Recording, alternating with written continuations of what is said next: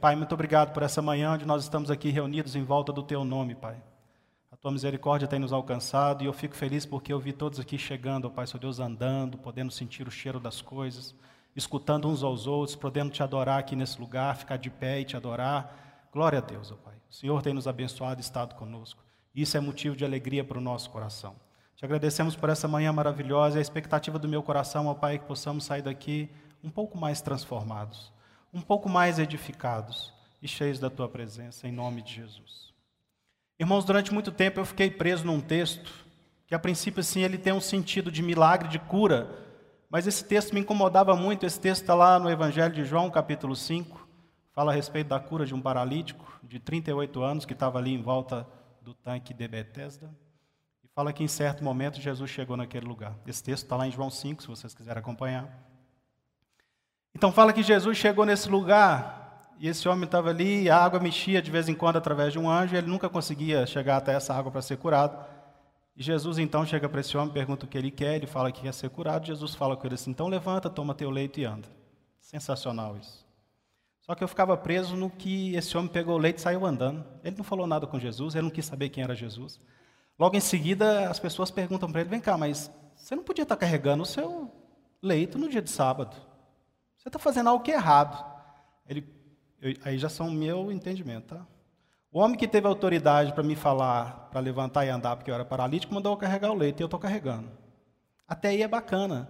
Mas me indignava esse homem não saber quem era Jesus, não ter procurado saber quem era Jesus, aquele homem que providenciou para ele o que ele sonhou a vida inteira.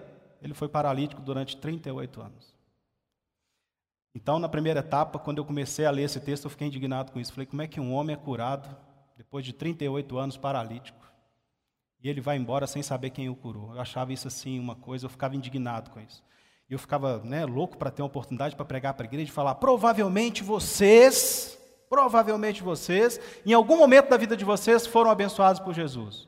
E como aqui a gente tem pregado muito a respeito de testemunho, eu acredito que vocês não declararam isso com alta voz, gritando, com empolgação, que foi Jesus que os curou, Jesus que transformou, Jesus que mudou. Eu ficava doido para fazer isso, né? Aquela, aquele, aquele ímpeto né? de apontar o dedo para as pessoas e falar que vocês não estão dando a glória para Jesus. Isso demais. Depois de um tempo, ainda lendo esse texto que me incomodava muito, eu percebi que esse homem era um homem obediente. O homem que curou ele falou com ele: toma seu leite e anda. Ele foi obediente, tomou o leite e andou. Olha que maravilha. Um homem obediente. Por que, que eu posso falar alguma coisa a respeito desse homem? E aí já me deu um pouco mais de calma no coração. Falei: pô, tem duas coisas agora nesse texto. Como é que eu faço? Estou numa sinuca. Aí, graças a Deus, nós temos o Espírito Santo de Deus. Jesus chega para mim e fala para mim assim: filho, você está olhando duas situações a respeito do paralítico. Você só não está olhando para mim. Eu é que estava ali e proporcionei a cura. Eu não mudei uma vírgula daquele homem ter saído dali sem me dar um tapinha nas costas. Ele não ia conseguir me promover, porque eu sou filho de Deus, não precisava de promoção. Eu fiz o que tinha que ser feito. Aí veio uma paz grande demais no meu coração. E eu queria falar um pouquinho disso hoje com vocês. Jesus precisa ser o centro da nossa vida, em todos os sentidos. Nós queremos ter o caráter de Jesus. E o caráter de Jesus é esse que nós fazemos algo pelas pessoas por amor, sem ter nada em troca. E quantas vezes nós temos visto os irmãos, nós mesmos, enfraquecendo na fé, se esfriando, porque não recebemos um tapinha nas costas. Irmão, por que você não frequenta a igreja casa? Ah, não, até tentei. Eu fui numa igreja casa lá, mas no dia que eu fui não me trataram bem, não colocaram um tapete vermelho quando eu cheguei, não me deram atenção, não me deram a palavra. Eu me senti como se eu fosse só mais um no meio ali, então eu não voltei. Esse negócio de igreja casa não funciona. Irmão, por que, você não está mais perto da gente nos momentos de adoração da comunidade, de manhã cedo, nos domingos? Ah, não, porque é uma hora, né? É cansativo demais. O pessoal não toca aqueles corinhos que eu gosto, não toca aquelas músicas que falam o meu coração, então isso para mim é muito pesado. Entende que a gente tem sempre os dois lados e muitas vezes hoje estamos esquecendo de olhar para Jesus? E uma outra coisa que começou a me indignar nessa caminhada toda, diversas coisas, é as pessoas chegando para mim falando assim: ah, eu esfriei na fé assim, eu queria voltar ao meu primeiro amor. Ah, como eu queria voltar ao meu primeiro amor. É aquilo mais ou menos que o Ricardo estava falando ali, né? Por que, que a gente é movido a fazer tantas coisas e por que, que a gente testemunha tanto quando a gente acaba de se converter. Algumas pessoas têm a ideia fictícia de que o primeiro amor é quando ela converte e que ela nunca mais vai poder voltar a viver esse primeiro amor. E aí a gente entra, entra numa dificuldade muito grande de achar que a gente perdeu algo que nunca mais a gente vai ter. Mas Jesus é o mesmo ontem, hoje e sempre. O desejo dele hoje é te abençoar. O desejo dele hoje é estar com você. Só que tem algumas coisas que a gente faz que nos distancia disso. Eu queria que vocês abrissem agora comigo Apocalipse capítulo 2. Aqui vai falar a respeito da igreja de Éfeso.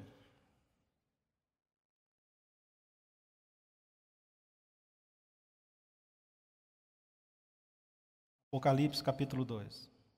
Essas coisas diz aquele que conserva na mão direita as sete estrelas e ainda anda no meio dos candeeiros de ouro. Conheça as tuas obras, tanto o teu labor quanto a tua perseverança, e que não pode suportar homem maus, e que puseste à prova que a si mesmos se declaram apóstolos e não são, e os achastes mentirosos, e tem perseverança, e suportastes provas por causa do meu nome e não te deixastes esmorecer.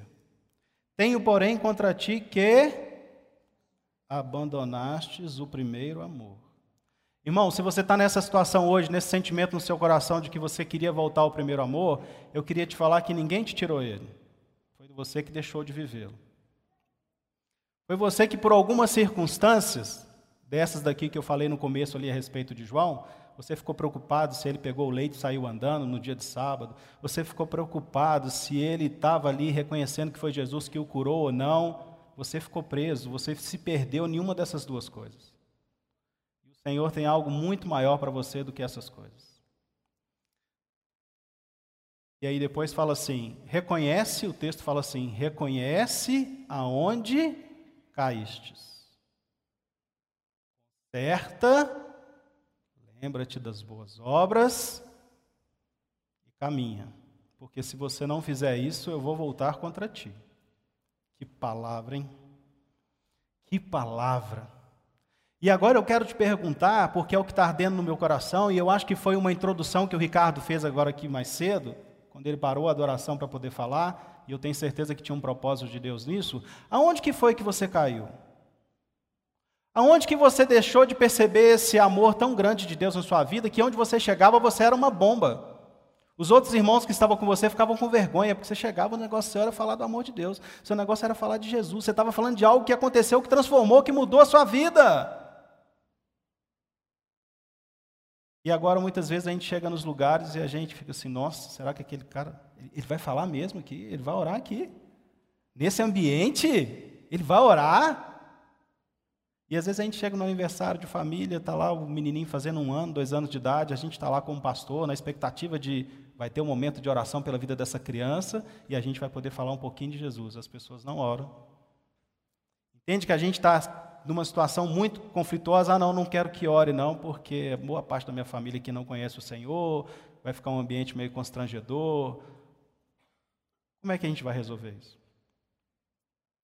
A gente precisa voltar ao primeiro amor. Eu fiquei fazendo uma avaliação da minha vida diante desse texto, diante da expectativa de estar aqui diante dos irmãos, para poder compartilhar essa palavra com vocês. E fiquei fazendo um histórico da minha vida, uma reflexão a respeito da minha vida. Será que eu estou naquele primeiro amor? Será que eu estou mediano? Será que eu estou frio? Será que eu estou morno? Me deu um temor grande no meu coração. E eu percebi que muitas vezes na minha vida eu me esfriei. Fiquei longe desse primeiro amor. Que coisa terrível. Que coisa terrível.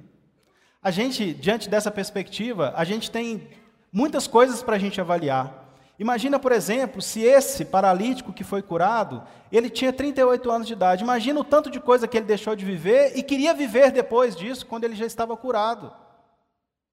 É igual quando acontece uma situação na nossa vida, nós perdemos alguma coisa financeira ou temos um problema de saúde muito grande e a gente consegue sair daquela situação e fala assim: agora eu vou curtir a minha vida toda hoje, porque eu não sei se eu estou vivo amanhã. Isso é válido? É válido. Curta a sua vida toda hoje, no primeiro amor do Senhor. Com fidelidade diante do Senhor. Não adianta você querer viver todo esse grande amor da sua vida, todo esse, desespero pelo dia de amanhã que você um dia percebeu que talvez não teria mais por causa de uma doença que você foi curado, ou por causa de uma situação financeira que estava muito ruim e ela se reverteu, e agora você fala, eu tenho que aproveitar a minha vida. Tem muitas pessoas que fazem isso, né? Eu tenho que aproveitar a minha vida agora, eu tenho que fazer tudo que eu puder porque chegou o meu momento. Eu quase perdi a minha vida. E muitas vezes essas pessoas, a única coisa que elas não fazem nesse tempo novo que elas têm, talvez nessa segunda chance que o Senhor mesmo está dando para elas, é se voltar para Deus.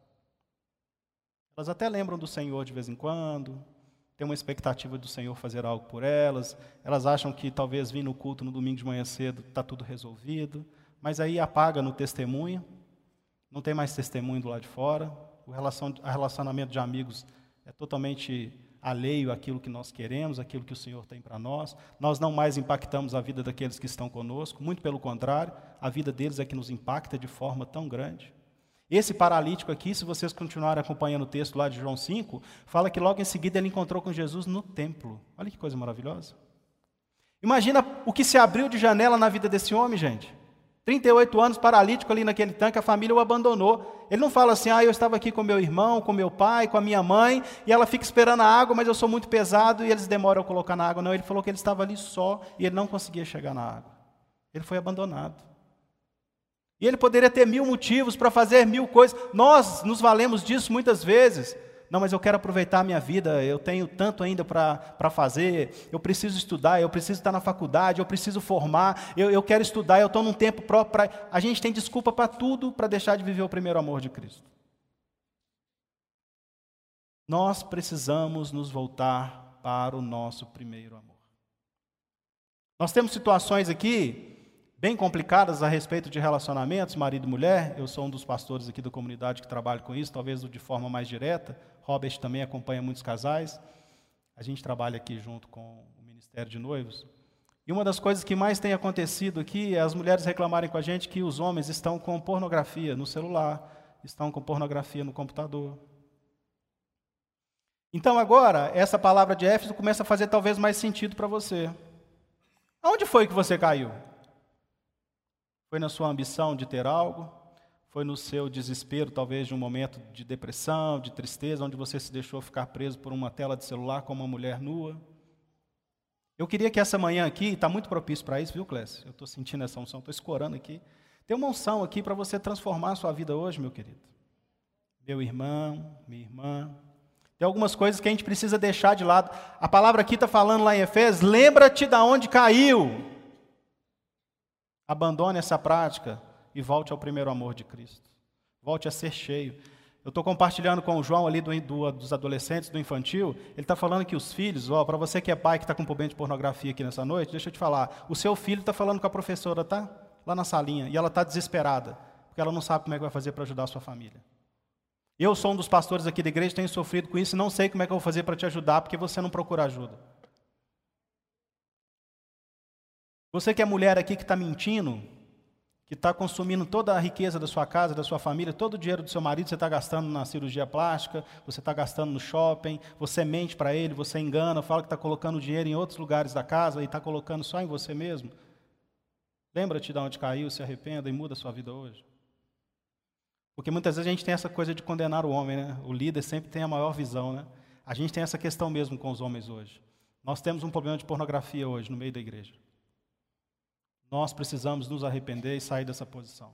Se até hoje ninguém te falou, eu estou te falando aqui agora, como pastor da comunidade cristã da Zona Sul, e mais que isso, como um servo de Deus, como uma pessoa que lê a palavra. Prostituição é pecado, pornografia é pecado. Abandone essa prática, volte ao primeiro amor. Por isso que muitas vezes nós somos reconhecidos assim como um pouco frios. É porque inconscientemente você entra nessa situação de pecado, e aí quando você assusta, você não tem mais aquela intimidade com o Senhor, você não tem mais coragem de entrar na presença dele, você está em pecado. Como é que você chega diante do seu Deus Todo-Poderoso, que você sabe quem Ele é? Um Deus atemporal, que não está nem ontem, não está nem hoje, nem está amanhã, Ele está o tempo todo, Ele conhece todas as coisas. Como é que você chega diante dele em pecado sem querer largar o pecado? Já passou daquela época de arrependimento da sua vida, você não está mais, agora você só está no remorso. Ah, eu me arrependo hoje de manhã cedo, tenho remorso de manhã, de tarde estou fazendo as mesmas coisas, as mesmas práticas. Nós precisamos mudar. Aonde foi que nós caímos? Aqui nós temos um grupo de talvez 250 pessoas aqui hoje reunidas de manhã. Cada um tem uma história, cada um tem um histórico, cada um veio de uma família, cada um tem uma expectativa de vida. Cada um sabe onde que tem alguma coisa que está faltando se encaixar. A primeira delas, e clara, que eu posso falar para todos nós, vamos abandonar as práticas ruins da nossa vida. Vamos ser gratos a Deus pelo que Ele tem feito na nossa vida. Vamos nos arrepender e vamos caminhar para poder reconciliar com o Senhor e abandonar as práticas maus das nossas vidas. Eu também preparei um texto para falar sobre a reconstrução. Ricardo falou sobre Edras e eu queria falar sobre o rei Josias. O rei Josias tinha tudo para continuar um reinado muito ruim, porque o exemplo que ele estava tendo ali mais próximo dele era ruim, os reis antes dele também eram ruins. Está lá em 2 a Reis, capítulo 22. Então o rei Josias ele vai ali e fala assim: Eu vou reformar o templo. A ideia era boa? Sensacional. O templo estava ruim, tinha umas coisas lá que precisavam ser consertadas. Ele pede para juntar o dinheiro todo lá e levar para o sumo sacerdote, porque ia começar a reforma. No meio dessa reforma acontece algo maravilhoso. Eles encontram o livro. Olha que coisa maravilhosa. Se eles não tivessem encontrado o livro, Josias ia mandar fazer a reforma e ia continuar tudo do jeito que estava. Vão lá no texto lá para vocês verem. Segunda Reis, capítulo 22. Você encontra também em Crônicas, mas nós vamos ler em Segunda Reis, 22. Quando o Ricardo falou de reconstrução, falou de testemunho, falou de tudo, falei, ficou meio complicado de pregar aqui agora. O Ricardo já falou tudo. Foi uma benção. É o mesmo, né? Tinha Josias oito anos de idade quando começou a reinar e reinou 38 anos em Jerusalém. Sua mãe se chamava Gedida e era filha de Abadi, Adaías e Boscate. Fez ele o que era reto perante o Senhor, andou em todo o tempo no caminho de Davi, seu pai, e não se desviou nem para a direita nem para a esquerda. O rei repara o templo, é o próximo texto. Aí vai falar que ele vai mandar restaurar o templo, e aí você vai caminhar um pouquinho mais. Aí lá em 2 Crônicas, lá no 8, lá no capítulo 23, vai falar assim: O sacerdote Elquias me entregou um livro, e Zafá o leu diante do rei. Quando ele lê esse livro diante do rei, muda tudo. Porque o rei percebe que dentro do templo estava tudo errado. E quando a gente vai discorrendo no, te no, no texto aí um pouco mais para baixo, você vai ver que dentro do templo do Senhor tinha altar para Baal. Não, segunda reis. Não, é, é reis mesmo. 23. A sequência vai estar no 23. 22, depois a sequência é 23. Quando ele começa a ver todas as coisas que estão ruins, ele vai ter que mandar mudar tudo que está dentro do templo. Então ele descobre que tem altar dentro do templo para Baal, que tem altar para adorar outros deuses, adorar o Deus Sol, Deus Lua. Ele descobre que tem lá uma casa de prostituição cultural dentro do templo. Por causa do conhecimento dele que ele não tinha a respeito do livro, estava normal. Por que, que eu estou citando isso aqui para a gente nessa manhã? Nós temos conhecimento do livro. Nós temos o livro. Ah, mas para algumas coisas assim, para algumas pessoas falta entendimento. Eu sei também. Nós temos o Espírito Santo de Deus.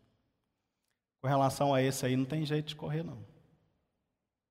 Sabe o que, que te afasta agora, que te faz talvez pensar que você está perdendo esse primeiro amor, que você talvez não tenha mais a dignidade, a possibilidade de entrar diante do Senhor, é algo que está querendo fazer com você contrário daquilo que você está fazendo. Você está lutando para não se envolver com as coisas de Deus por causa da situação que muitas vezes você está de pecado. Mas o Senhor, o Espírito Santo, está te chamando para uma outra coisa. Ele está te chamando para renovar essa vida. Ele está te chamando lá para segundo Apocalipse. Abandona essa prática de pecado. Abandona essa prática de pecado. Abandona essa prática de pecado que te fez perceber que você estava perdendo o primeiro amor. Que você estava perdendo o amor. Então, quando eu fui ali no texto de João, eu percebi, por isso que eu estou falando dessas três coisas. Porque eu percebi que Jesus falou que o amor dele não mudava. Indiferente daquele homem ter reconhecido ele de pronto, Jesus, que maravilhoso, o Senhor me curou. Em vez dele só ter ficado sabendo quem era Jesus depois no templo, Isso não mudou o caráter de Jesus. Isso não pode mudar o seu caráter. Isso não pode mudar a sua percepção das coisas que acontecem no nosso meio. Provavelmente, e o que eu tenho assim no meu coração, é que hoje é um dia de conserto para nós, um dia de cura. Possivelmente você já ficou magoado aqui por algum momento, alguém não te dá um abraço, um dia que você chegou aqui triste, choroso, coração assim apertado. Você imaginou que seria o dia que você receberia carinho aqui no nosso meio e você não recebeu. Aquele dia, talvez em específico, você não recebeu.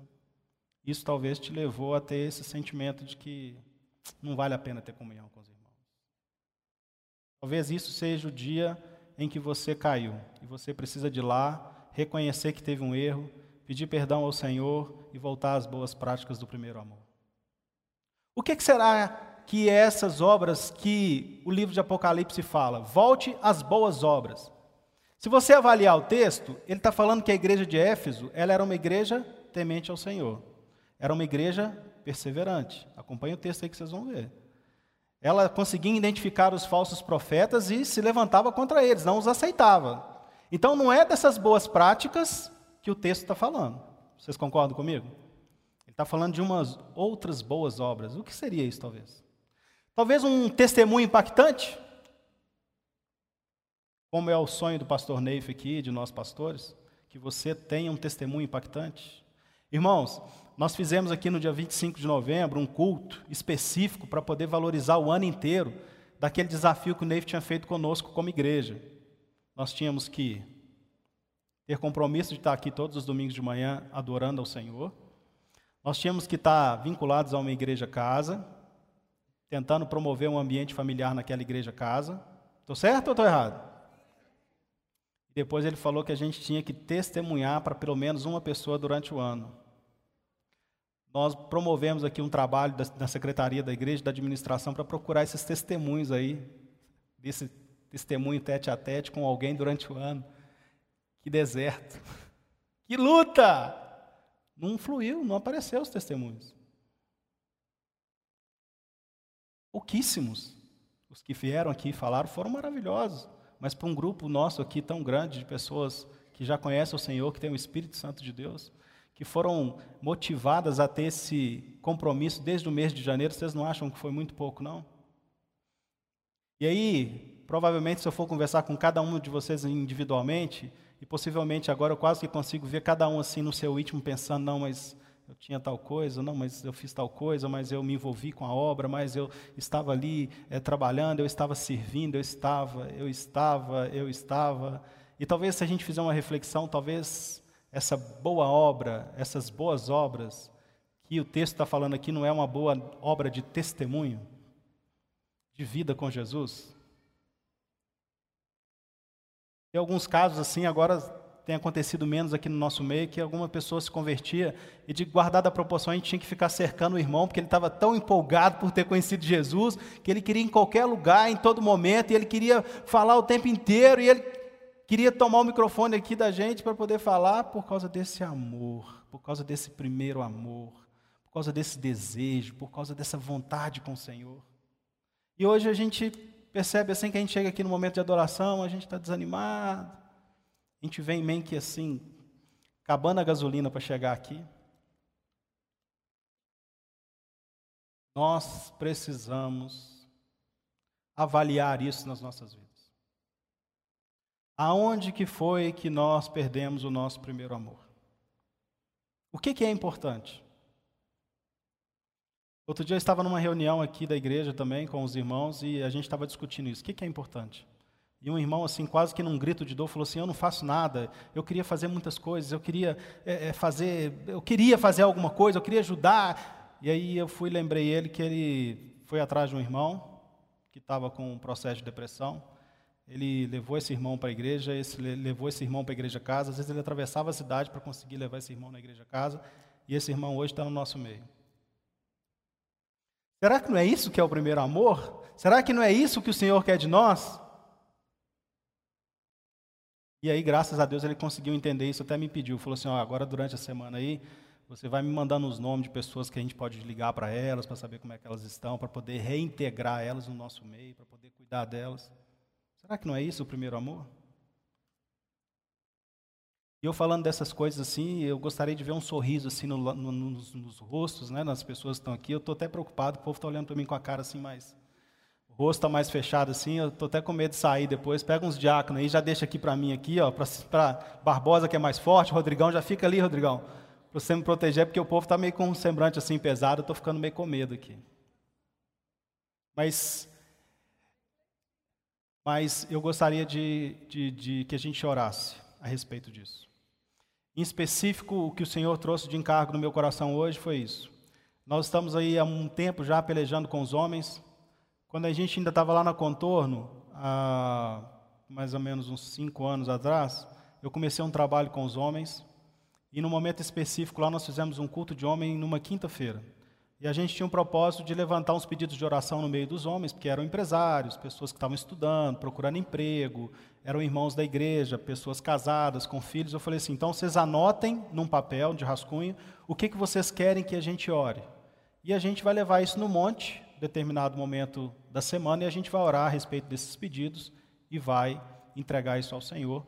Eu lembro claramente, o Hamilton estava lá comigo nessa empreitada, ele estava lá participando dessas reuniões dos homens. E Daquele grupo ali de pessoas que nós tínhamos, aproximadamente 30 homens mais ou menos, mais de 25% escreveram naqueles papéis que eles precisavam ou eles mesmos largarem a pornografia ou algum filho dele largar a pornografia. E aí, outro dia, a gente estava conversando ali, eu e a Cris Hausmann, que também ajuda nos casais, e ela trabalha com os noivos, e ela me falou que a gente precisava de providenciar alguma coisa aqui para a igreja, para a gente poder tratar a respeito de pornografia. E aí eu fico imaginando que se a gente fizer alguma coisa, os homens não vão vir, né? Então eu tomei a liberdade hoje, os presbíteros tiveram a confiança de me deixar pregar, e eu fico muito honrado por isso, muito agradecido. Mas eu acho que essa é a oportunidade, o Senhor colocou isso no meu coração, falo isso com muita tranquilidade. Você que é homem hoje, eu te encorajo a largar essa prática. Se você tem algum tipo de dificuldade nisso, pastor Robert está aqui, eu tenho certeza que ele vai te ajudar. Eu estou aqui me colocando à disposição de você também. E acredito que tem outros homens aqui, pastor Ricardo, Luizinho está ali também, Luiz Goulart ali atrás, o Hamilton. A gente tem umas, uns homens aqui na igreja que vão poder te ajudar a respeito disso. Procure ajuda, salve a sua casa, salve a sua família, salve seu lar. Você que é uma mulher também que está vivendo aí no engano com seu marido, está vivendo uma situação ruim na sua vida, semente dentro de casa. Você é aquele tipo de pessoa, a gente brincava muito isso na época do curso de noivos lá da igreja, que tinha umas mulheres que elas chegavam com sapato escondido dentro do carro. Na hora que o marido não estava em casa, ela subia com o sapato. Gente, isso aconteceu dentro da minha casa. Minha mulher comprava o sapato, como ela sabia que eu ia ficar muito nervoso com ela, ela guardava o sapato no porta-mala. E aí, quando eu não estava em casa, ela pegava o sapato e subia com o sapato. Ela deu uma falta de sorte muito grande que ela casou com um marido extremamente observador. Então, assim, toda vez que ela tem uma camisa nova, toda vez que ela tem um sapato novo, toda vez que ela faz a unha, que ela faz a sobrancelha, eu falo com ela: Não, filha, você está bonita, você está tão elegante. Eu fico sempre de olho da minha mulher e elogiando ela. E para isso ela é ruim demais. Na hora que ela fala assim: O Senhor me deu, me deu até demais, que você elogia, que você cuida de mim. Mas você sabe tudo, eu não consigo comprar um sapato que você não perceba, eu não consigo comprar uma blusa que você não perceba. Mas eu estou falando isso aqui, mas tem pessoas que têm mentido dentro de casa com relação a essas coisas. E você está matando uma geração nova. A gente está ali com os adolescentes, os pré-adolescentes, a gente está ali com filhos seus que estão sofrendo por causa da sua vida, por causa da sua mentira, por causa do desgaste que está tendo de relacionamento entre você e sua mulher, por causa dessa vida tão distante sua do Senhor. Gustavo, mas que vida distante que é essa? Presta atenção, eu estou aqui hoje na igreja. Eu estou aqui de manhã, no culto de domingo, eu me esforcei para estar aqui. A igreja de Éfeso, ela perseverava mas ela não tinha amor. Ela perdeu o primeiro. Então eu queria agora que a gente tivesse alguns minutos. O rei Josias fez o seguinte: ele mandou chamar os sacerdotes e falou assim: Vamos ver então o que está contrário ao livro dessa lei. O que tiver contrário, a gente vai acabar. Dentro do templo tinha muita coisa errada. Em volta do templo, nas montanhas de Jerusalém, tinha muita coisa errada. Ele mandou acabar com tudo. Se você tem algo que está na sua vida hoje, que está próximo de você, se você levantou algum altar dentro do seu coração, às vezes a gente levanta tanto altar, a gente às vezes levanta o altar da falta de perdão no coração da gente. Aquilo passa a ser a coisa mais importante da nossa vida, a mágoa que a gente tem de alguém. E aí muitas vezes esse alguém é um irmão. E você vem para cá hoje determinado a mudar a sua vida. Aí você chega aqui e vê o irmão aqui adorando ao Senhor com os braços levantados, você fala, não é possível. Depois de tudo que esse irmão me fez, ele está ali com a mão levantada, ele é muito hipócrita. E ele continua sem saber de nada que está doendo no seu coração, continua adorando o Senhor e vivendo a vida dele com Deus. E você fica aí sofrendo no seu altar aí, no seu coração, de falta de perdão.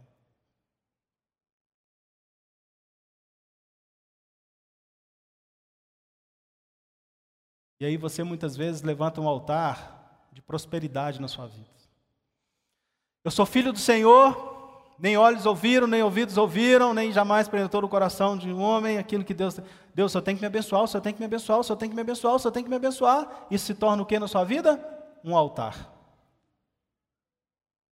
E aí, quando se torna um altar na sua vida, a sua vida tinha que ter um altar só, que era para o Senhor Jesus, o Rei dos Reis, o Senhor dos Senhores, aquele que já te abençoou nas regiões celestiais com todas as sortes de bênção aquele que cuida de você, aquele que deu a vida por você.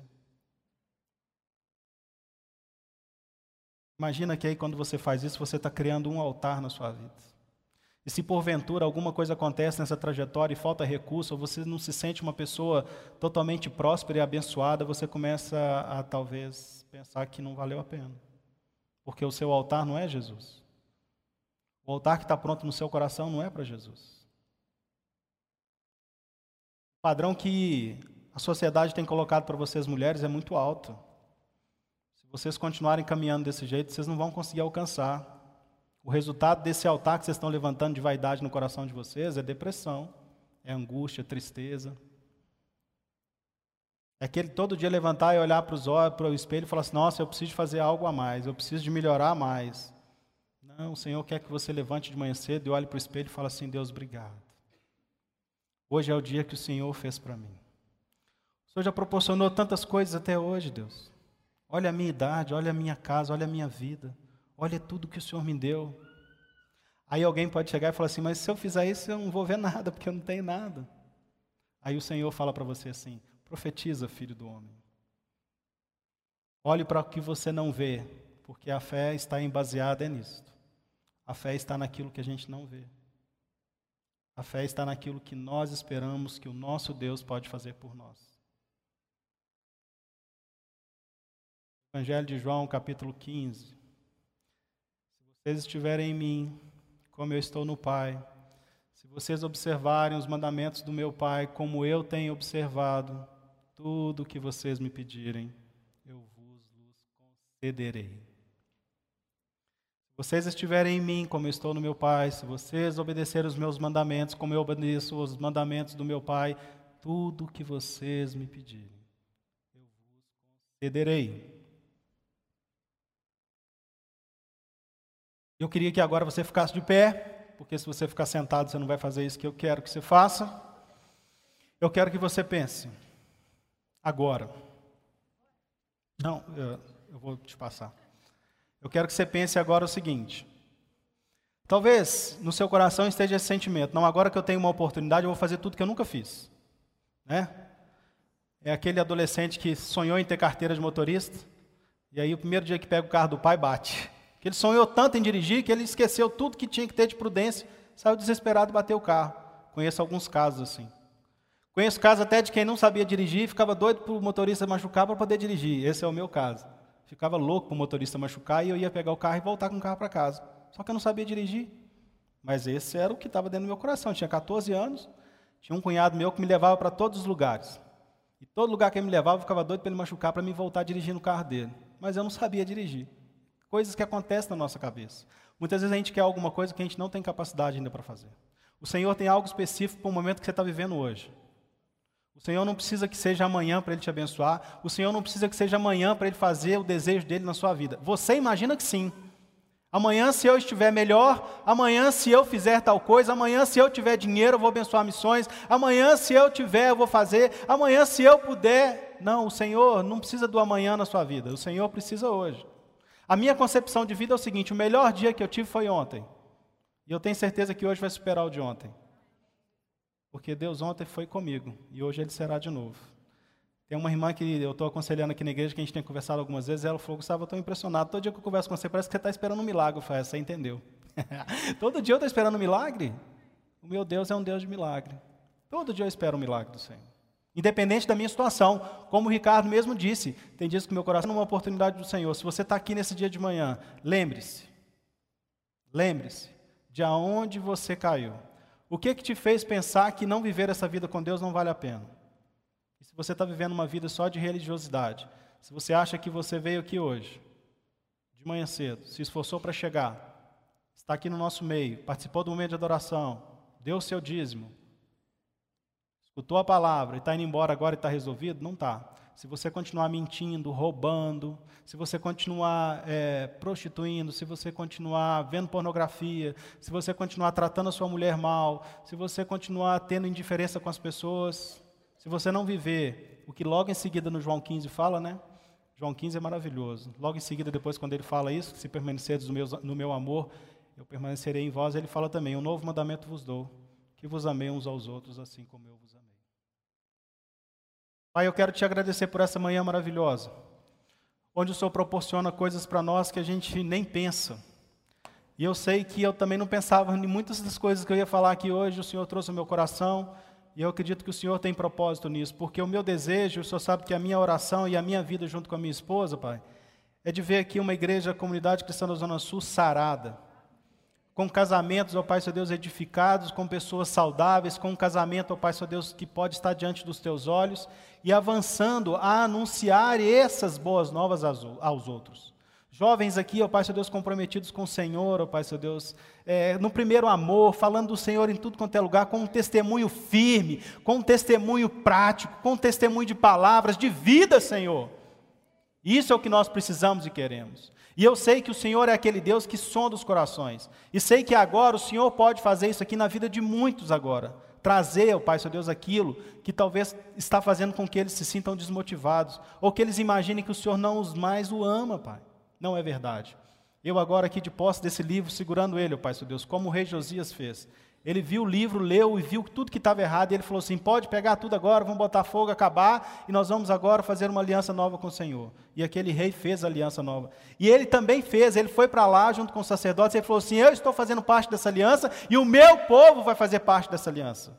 E eu te convido a fazer parte dessa aliança com o Senhor hoje. Como foi ministrado a ceia aqui hoje, o sangue de Jesus nos purifica de todo pecado. Tudo que você fez até o dia de ontem, ou até hoje na parte da manhã, para o Senhor não significa nada. Agora, se você continuar nessa prática, vai acontecer uma coisa muito ruim na sua vida. O Senhor vai se distanciar de você. No texto que a gente leu, ele fala que ele pode ir lá e tirar de você aquilo que ele já te deu. Não deixe com que isso aconteça. Ele fala isso ali em Apocalipse, ele fala lá também no texto de João 5. Quando ele encontra de novo com o paralítico, ele fala assim: Ó, você foi curado mas não peques mais, para que não te suceda coisa pior ainda. Então vamos caminhar nessa fé de prática. Vamos estar aqui reunidos como família nos domingos pela manhã, chegando às 10 horas da manhã na expectativa de ter um tempo aqui de adoração, de amor, de louvor ao Senhor.